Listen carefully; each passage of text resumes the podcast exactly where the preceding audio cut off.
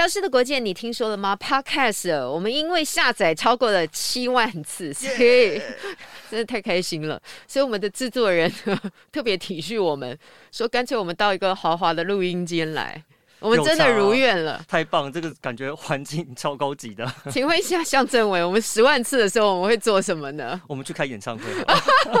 对，可以在这里演唱会。我说这里环境超好的，因为以前我们都在摄影棚录的时候，走来走去啊，很怕是有脚步声会影响到收音。今天完全不用担心，我们可以大聊特聊。今天很开心啊，呃，除了呃告诉我们真正下载突破了这个七万次之外呢。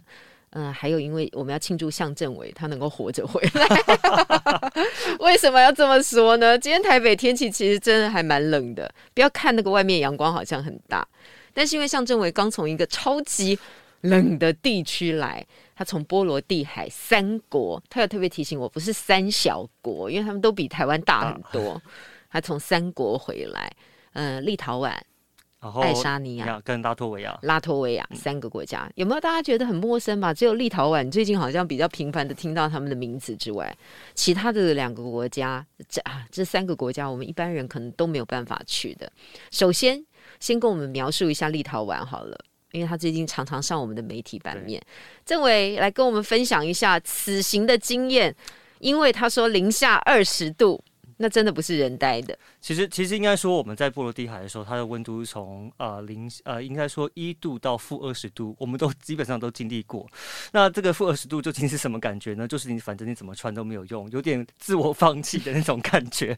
因为真的，真的，真的太冷了。就是你每天走出去啊，你只要没有把，比如说我们是里面穿一件发热衣嘛，嗯，然后穿一件毛衣，然后加一件大夹克穿，然后围脖啊、毛毛帽、手套全部都穿了。都没用，你甚至穿两就是两双袜子，你这个寒气都还是会渗进去。我这边想给你天姐看一张照片，嗯，就是大家可能看不到，但是我觉得可以这样比较可以形容，嗯、这是我受冻。啊、给大家看一下，对，这是我受冻的这个情况。他、就是、那个腿等于是长红疹一样，对，对，就是完全他不自觉就开始一直一直长红疹，然后那是什么爆血管的感觉吗？最可怕的就是我手，我手会直接爆血。就是常常哎、欸，觉得为什么觉得好像手痛痛的，然后一拿一开，就是发现里面在流血。所以已经戴了手套了，还是还是会这样。对，还是冻伤。然后全腿也是这样。对，已经都穿了什么发热裤、卫生裤，都没有穿的都。对，然后我们我们我们算过啊，我们在户外最多最多停留时间就是十五分钟。嗯，你那个时间点，你要是还继续留在外面，你你大概。机器也不用动，人也不用动，你就赶快去室内去车上取暖就对，其他事情都不要做。所以出去采访哦，尤其这种酷寒底下的采访，对所有的记者来讲都是一个大挑战啊。因为大家想说，我才不用花钱去白受罪呢。但记者工作不能这样啊，他就要去把这些真实的状况。报道回来给大家看，所以刚刚政委的形容是，他里面穿了发热衣，然后外面穿了外套、毛衣、外套，嗯、然后呢，该带的都带了，该包的都包了，但是还是不行。你有？我还放暖暖包、哦，你暖暖包怎么贴？暖暖包我就是所有可以放的口袋我全放。那有用吗？没有，暖暖包都没有用。没有用，暖暖包走到非常冷的地方。是不是我们的暖暖包不够强啊？暖暖包走到非常冷的地方，它完全起不了作用，而且它会跟着温度一起降低，所以它会让你更冷。对，所以。应该说它不会让我更冷，但是他觉得完全没有用，就觉得好像累赘，就带了很多包包在身上，嗯、等于你要负重行 走，对，就是没有用，没有任何帮助。其实我没有办法体会这个负二十度的感觉，但是我曾经体会负零下五度的采访，我记得是在上海。你知道上海完全不能跟立陶宛相比，但是我在上海哦，我记得是东方明珠塔前面要做一个 stand 哦。那个时候风又很大，温度又很冷，然后我们就不自觉想要流鼻涕嘛，我们的鼻涕就流下来了哦，它就卡在这里就结冰了。哇，这话说有没有十年前？那真的是非常非常冷啊，真的。第二个就是我们要工作的时候要按那个机器，机器，嗯，这个很难吧？像我们那个摄影阿德啊，他就状况就遇到很多次，就是机器拿出来之后就宕机。冷当机，或是瞬间电池就没电。对，那个在你外面拍东西没电很麻烦，所以我们通常还会再包一个，比如说暖暖包，想办法去加热。但是因为家人放暖暖包之后，它的呃就是方便性就更麻烦，就是我们要操作啊，要是按上面一些按键按不到，所以你又你又不能放，所以导致于我们就是很常遇到。我知道这个采访过程一定是非常非常的艰辛了。我正看到一个美景，我正要把它按下去，拍谁啊？我的手是不听使唤的，就是抖啊，没有办法把它按上去。是，然后这个就是采访的过程当中，但势必要经历到这些啊。那阿德有跟我们分享嘛，说我们常常出去玩的时候，如果太冷的时候，像我们的 F iPhone 啊，或者是我们的电子产品都会消耗电力，都会耗损的比较快。所以大家一定有经验，我们都要一直充电，一直充电来保持它的那个 heat。对对对，没错。但是你说那个大台机器怎么弄呢？对，没有办法，他真的没有办法啊，一次就没办法。所以为什么要从冷破题呢？因为你真的是没有办法想象。我回到台湾之后，我就刀枪不入，真的。就台湾，我我甚至在跨年的时候，我去了合欢山，我那时候是零下负二度，嗯，我都觉得没什么。So easy，对，这真的是你经历过二负二十度，就觉得这些现在，尤其像这种天气，大家看到路上好多人穿那种大衣棉袄，我就觉得有需要这么夸张。通常感冒都是这样来的，提醒大家千万不要逞强。是是是。但是你知道天气冷的时候，不是只有我们的采访工作会遭到影响吗？第二个，我们就要来形容下雪。我相信啊，此行这个一定看雪看到反掉了，因为立陶宛。先讲立陶宛这个国家，一年三百六十五天当中，它大概有一半的时间都在下雪吧，或者是阴天。哦，或者是阴天，对，反正就是很冷。好，对，你可以跟我们形容一下你在那个。波罗的海三国看到雪的景况，其实我觉得跟很很多人一样，因为我们很久没看到雪。像我们之前还可以出国去，比如说去日本看看雪嘛，嗯、但大概已经很久没有这个机会。那我们我们看到前几天其实蛮开心的，哇，雪好开心哦！但是我那我还我印象非常非常深刻，因为我们大概是在第三天还是第四天的时候，我们跟他们那个经济创新部的部长在聊天，嗯，然后说啊，你们觉得这边怎么样啊？下一直这边一直在下雪，我就说，哎、欸，我觉得很浪漫啊。然后他就他很想哭吧，他甩了一个白眼，他说，哦，拜托，这一点都不浪漫。好吗？然后我后来就，我隔天就立刻懂，因为我觉得雪一直下，我们就把它想象成它一直在下雨哦，雨下个不停，你那个机器就没办法用，我们就没办法在路上。就是所有你正常的工作，你可能都必须要 stop 住，对，就连学习可能都会受到影响，因为实在是太冷了，太不方便了。对，嗯，对。然后甚至我们可能觉得，哦，你看路上积雪下好浪漫，大家会喜欢堆雪人。No，我跟你讲，在路上啊，它那个就是。因为它就是又融又不融，然后就结冰很滑，这就算了。然后呢，还会很多那种就是很像鸡那种污水哦，泥泞泥泞脏的那种感觉。对，所以那走起来真的一点都不浪漫。哎、然后你只觉得天哪，可不可以不要再下？我觉得够了，这样。以以前我们叫做冬季恋歌啊，这样讲了好像讲了我的年纪。没有，我觉得这叫冬季恋歌。但是更早之呃，就是是前不久不是有来自星星的你吗？不是都在那个雪地里面，好像这样子很浪漫，因为白雪皑皑嘛。对对。千万不要以为是那种状况啊，其实雪下久了真的挺脏的。对，是。你想过啊，那个车子这样来来往往啊，都把那个雪这样卷起来。对对。那个马路是脏的，你就想想，你就知道是不是很浪漫的。而且下雪之前是最冷的。在下雪之前，它那个温度掉到最低，嗯，对，然后因为它的温度要够，水汽要够，它才能下雪，所以那个真的之前温度很低。但是他们有一个很有趣的一个观察，就是说，当你下雪下下下到温一个温度，或者是温度一直往下降，比如说负十度之后，它其实就不会再下了，但是天气就会放晴，就会出现蓝天。那是假象吧？没有，那是负十度啊！那是负十度到负二十度之间，那就是它的温度已经超过了，就是他们的的这个临界对临界值。但是呢，天气开始放晴之后，那雪也不会融，所以那时候其实是最漂亮哦。在下雪度，对，在下雪当下，就是天气永远都是阴天。我想哈，对台湾人来说，如果负十度，就算你天气蓝的，我们也是躲在家里面，是不会出去的。你要体验寒冷的元宇宙嘛？请各位到那里就可以有真实的感觉。所以我觉得很有趣啊，就是我们走在路上的时候，你很少看到人，不是他们故意不出来，哦、是因为真的太冷。哎、欸，那我想知道，像暖暖气啊或供电系统，在那个立陶宛都是稳定的吗？基本上都 OK，、哦、对，因为他们都有跟俄罗斯买天然气，所以你常常看到那个天然气发电厂就是一直在冒白烟，他们就一直在用天然气发电。所以，我们进到一个室内的场域，不管我们要用餐啊或喝杯咖啡啊，我们也是要把厚重的衣服都脱掉，哦、对不对？不然的话，实在是那个热。冷热温差对是非常大的。你你一走进门，过那个玻璃门之后，就是两个世界。嗯，对，里面就是他们呃，室内开暖气就不用说，那有些甚至地板上也会开暖气。懂所以你走在地板上，感觉是暖暖的这样子。我我觉得有一个很重要要提醒大家，在雪地里面的状况，就是你的脚，嗯、就是你的脚绝对不能湿。因为有一年我去了纽约，我大概穿了一个就是一般般的靴子啊，是没有穿到什么雪靴，结果。大风雪啊，哈，下了厚厚的一层，我们就很开心嘛，女生都在那边要打雪仗啊，以为要拍偶像剧，结果那个靴子马上进水哦。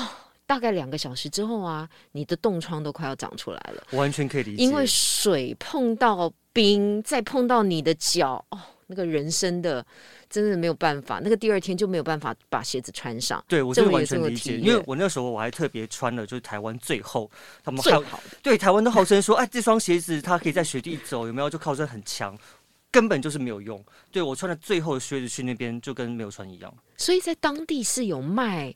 他当地的雪啊、呃，就是他们真正的雪靴，甚至像我们的摄影阿德哥，嗯、因为他在那边弄坏一双鞋，他去买，嗯、他就算是去 Nike 哦，他的那个 Nike 的鞋子里面还是有毛的那种。哦，就是当地适用的，外面是防水的，对对对，里面是好几你在台湾不可能穿到那种鞋子，就是觉得真的就太热，但是在当地就是那种，他他说他一穿进去，他整个人就火起来了。对，就是真的，它就很暖很暖，它也不用像我要包两双袜子。脚很重要，对，所以大家如果出去玩的话，如果是到这种寒冷天气，你要保护你的脚是最重要的。如果你真的找不到好鞋，没关系，到当地买。对，因为入境随俗这件事情很重要，很重要，千万不要在台湾买了很高。高价格的鞋子，就根本在当地是用不到。是好，这是一些雪地的分享了，非常有趣的经验。我相信啊，大家只能听嘛，因为真的 很想出去玩呢、啊，因为没有办法出去玩。但是因为雪的关系，你们有一些开车的初体验。对，比方说在车子，你们是自驾吗？对，我自驾。我觉得他们真的是哦，胆子很大。你要知道，在雪地开车，应该是说在冰上开车。嗯。是要有技术的耶，就是这是我的人生解锁吧，我只能这样说。就是你以前没有这样过，我从来没有在雪地开车，所以你不像黄家伟那样。黄家伟一天到晚都想要开车出去玩。对，我觉得这很有趣。我去年的年初在在沙漠开车，年底在雪地里面开车，很有趣的经验。那雪地开车就大家其实就就如同大家讲，其实很滑。嗯、对，那尤其是其实他们一般的道路上，就是大马路或是高速路上，他们其实都会有铲雪车，每天就定期去铲，嗯、然后他们会撒盐巴，就避免地面路面结冰。但是比较麻烦是在比如说市区的一些小巷弄里面，那就真的很麻烦，因为他们的地板不像台湾，基本上都铺柏油，嗯、他们很多那种那种呃，就是。瓷砖路，嗯哦，瓷砖路它本身就是滑的了，就是你知道欧洲嘛，就是那种瓷砖路，对，然后上面又结冰，哦、所以我我有两次，我一次在立陶宛，然后一次在拉拉脱维亚的时候开车打滑，就整个车子就甩了一下。你是有特别快吗？没有，我只是、哦、我只是转个弯，那有什么雪链那些都有加？没有没有没有，当地不不、呃、不不挂这些的，因为他的车子就是这样的。就当地人的车子啊，一定有两种轮胎，嗯、一个是夏天用的轮胎，嗯、一个是冬季叫雪胎。他自己换。对，他们一定要换。哦、那其实雪胎的抓地力已经比一般轮胎还要强了。嗯，对，那甚至可能比我们挂雪链还要有用。哦、对，但即便是如此，就是还是很滑。哦、所以最唯一的方法就是慢慢开。嗯，慢慢开，碰上这种地形，恐怕也是没有办法。对，但是就是你真的遇到，你就不要太惊慌，不要赶快踩，就是不要不要踩刹车，也不要踩油门，你就让它滑出去一点点。对，然后让它的抓地力自己去抓那个地板。让它慢慢下来啊，这个真的好难想象。对，其实我觉得就是开了好几天之后，就像你在玩电动马里奥赛车的时候，你能够让它自己滑出去吗？不行啊，对，你一定会有一个反射动作，对，想要把它勾回来。就是你要很冷静，你不能说啊，我滑出去，然后我踩刹车，我踩油门，其实那一瞬间就会让车车子更滑。对，所以这这也是我们这次学到一些经验。车上配备呢，跟大家想的哦完全不一样。我真的欧洲车就是欧洲车，对，像我们车上啊有电暖椅。哦，那上车，所以上车坐下来就是暖的，那一瞬间就是先让你回温，哦、就，就坐在车上就 我们也很想。对，然后电暖椅之外，然后他们的方向盘上面是有加热的系统，嗯、所以你在开车手也可以，对，所以手很、哦、很冰很冷嘛，那你去摸方向盘的时候，你就觉得哎，我开始回温了，那个感觉就很棒。嗯，对，所以然后再加上，因为室内温度、车内温度通常都比较高一些些。嗯、但是你不要看到，其实在车子发动之前是很冷的，因为我们有一天忘记把把水留在车上，忘拿下来，就隔天 去车上的时候，那个水结冰。哦，真的结冰了，真的结冰。对，车子里面是结冰，哦、所以车子里面就如果不发动还是很冷。哎，我想知道，这是一般的厂牌都是在那样子，它必须要卖得出去，都必须要有那样的配备吗？呃。我不是很确定，但是像你们做的是，我自己开，我我自己在台湾开欧洲车，它本身就有类似的。哦。但是在对，但是但是在我那边开的是日本车，日系车，它也必须它就有。哦，这也是一个它符合当地的生产的状况，不然它根本就卖不出去，要不然人家上车就冷死了。真的真的，你知道，因为环境是不是中不是有一句成语叫做因地制宜，对不对？对你不同的产品到了当地来进行销售的时候，它就必须要改变成当地不一样的样貌。对，没错，是嗯。好了，接下来我们要讲讲吃的了，因为啊，到那个地方哦，来碗热热的浓汤吧，总是可以的吧？那么冷，对我我我必须说，就其实我们只讲我们我只要讲浓汤这件事情就好了。我觉得浓汤对我们来说是一个救赎。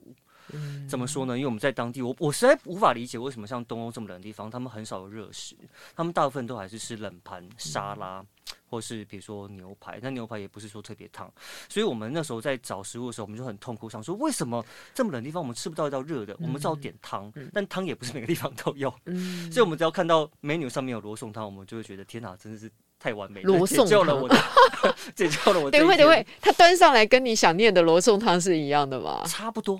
哦，对，还真的差不多。那是 heat，就是是热的嘛。热的，哦，你知道看到那个冒烟东西有多感动？你知道有些送上来也是冷的。对，看到没有？他看是说他来的时候是冒烟的，哦、很感动。那一般来讲，他们的人民大概吃什么呢？就是你刚刚说冷盘，他们大部分都是面包啦。对，然后其实通常是面包加奶油配咖啡，嗯、然后再或者是呃冷盘沙拉蘑菇，嗯，然后他们很喜欢吃很多乳制品，像立陶宛它乳制品就很强。对，那比如说往往北走到爱沙尼亚的话，他们的比如说比较吃果类，莓果啊什么什么，就是他们的提味的一些东西，大部分都、嗯、都是这样的料理。哎，我也想知道哈，当地的人啊，他们对于冷这件事情是有感觉的吗？他们只觉，就是你你会跟他们讨论这个话话题吗？嗯、比方我们是说今天好热，今天好冷哦，他们也会这样子会像像他会跟我们讲说，你们这来的时间真的不太好。他说连这个时间连我们都觉得很冷。哦、对他们建议说，比如说那那几个国家，大概就是在夏天、春天、夏天去的时候，是气候最温和、最好的时候，那也最稳定。先讲立陶宛，它有台商吗？哦，非常非常非常少。嗯，对，我们这次接触到一位，嗯，但其实在这位之前，立陶宛可以说是没有台商，是一个沙漠的台商的有台湾人，然后大概我所知道大概有三四个，嗯，对，就是嫁过去。进出哦，嫁嫁过去，然后那个叫台湾人根本就没有贸易活动，那不算。对，那除了我们这次接洽到这个是才刚过去，那他另外很有趣的是我们在饭店的时候又遇到另外一位，那他也是刚过去，对，就是。陆陆续续开始，最近真的有一些商业、一些活动开始有出现，但在此之前，其实两国彼此之间真的很少很少有来往。你觉得最重要的原因是什么呢？就是台湾的触角，因为台商是很厉害的嘛，台商的触角还触及不到那里去嘛？还是因为它的天气？其实是一个让大家 stop 一个很重要的原因，应该觉得大家觉得大家太陌生了，太陌生。对，我觉得太陌生是一点。然后第二点是，大家还是习惯往比较贸易中心，比如说像德国啊、法国啊或者西班牙那个地方跑，很少人会想到这么冷的。而又这么远，然后又这么不熟的地方去，嗯、那你要说它的交通，它交通其实也就目前台湾来讲也不是非常方便。对像我们这趟去，我们先飞杜拜嘛，嗯、再飞到斯呃斯德哥尔摩，嗯、然后再进到立陶宛。哦，所以杜拜、斯德哥尔摩在立陶宛，对他没有从杜拜直飞或土耳其可以直飞到。因为它的机场太小。哦，对我们我讲的比较实际一点，就是它机场的外观跟我们的台北车站大概差不多。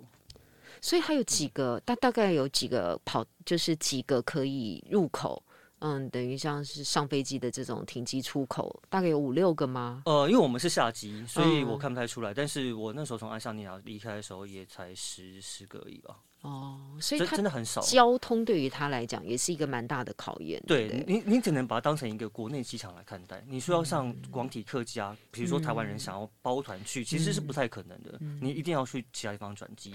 然后像我们转机的那个那个班机还特别小，就是有点像那种私人科技的那种大小。坐几个人？二十？呃呃呃，一百个人？啊 30,、哦，三十个人？对，那那班就三十个人。对，就真的很小很小很小。嗯，所以，所以他的商业活动或他贸易行为可能还不够，呃，完整的架构到我们所想象的那个层次嘛。对，但是他又自称为是欧洲的中心。对，这就是一个非常矛盾的地方。然后、啊、我想问一下，他们的教育程度呢？其实都蛮高的。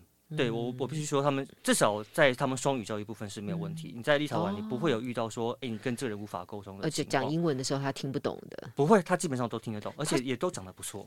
哦，他是属于立陶宛语吗？他们有立陶宛语，嗯，对，那他们第二大语言就是。是呃，英文，英文，然后第三大语言就是俄文，哦，因为被苏联统治过，是是是，对，然后他们也蛮多人会讲德语，因为也被德国统治过，所以他们对于跟苏俄之间的、俄国之间的爱恨情仇，大概说一百分钟都说不完吧，一百年都说不完。他们其实国内还是有些矛盾啊，嗯，因为他们国内之前曾经有被就是种族清清洗过嘛，所以。里面大概还有大概四成左右的俄罗斯裔的人，对，那你跟他聊到有关他们，比如说民族独立啊这段，他们还是比较忌讳，哦，对。但是另外那六成，他们就会对于这个过程，对苏联，尤其苏联统治、高压统治这个过程，他们是非常反痛恨的，痛恨。哦，对他像那个我们跟一个那个国会议员访问啊，嗯，他就说我们痛恨死，他就直接用痛恨。那是请问一下，他是有年龄的差差别，还是指他一个党派的分歧，还是他已经变成了一个社会？嗯比方说，比较年轻的人，他对于俄国的痛恨，还是年轻的人比较能够接受。